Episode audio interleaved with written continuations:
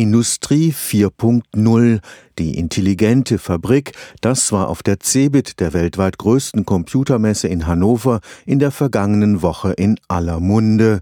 Maschinen, die über Internet selbstständig miteinander kommunizieren, die den Techniker automatisch rufen, lange bevor sie ausfallen.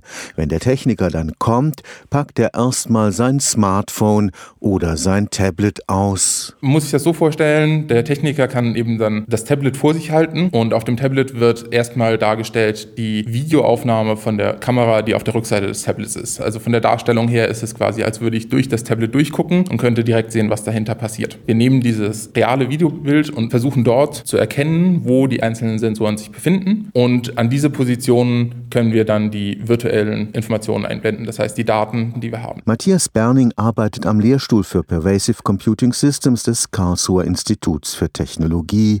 In das Bild auf dem Tablet werden alle verfügbaren Daten zum Zustand der Maschine eingeblendet.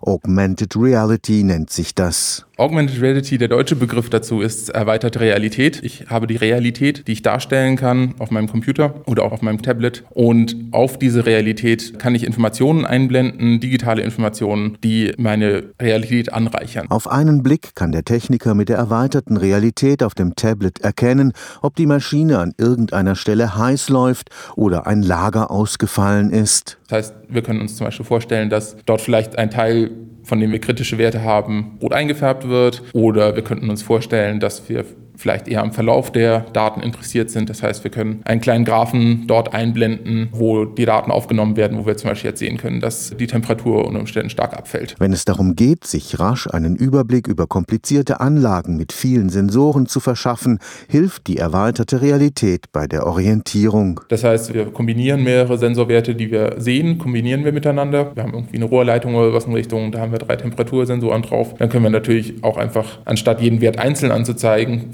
versuchen, die Gesamttemperatur zu berechnen. Prinzipiell funktioniert erweiterte Realität bereits mit jedem Smartphone. Stefan Fuchs, Karlsruher Institut für Technologie.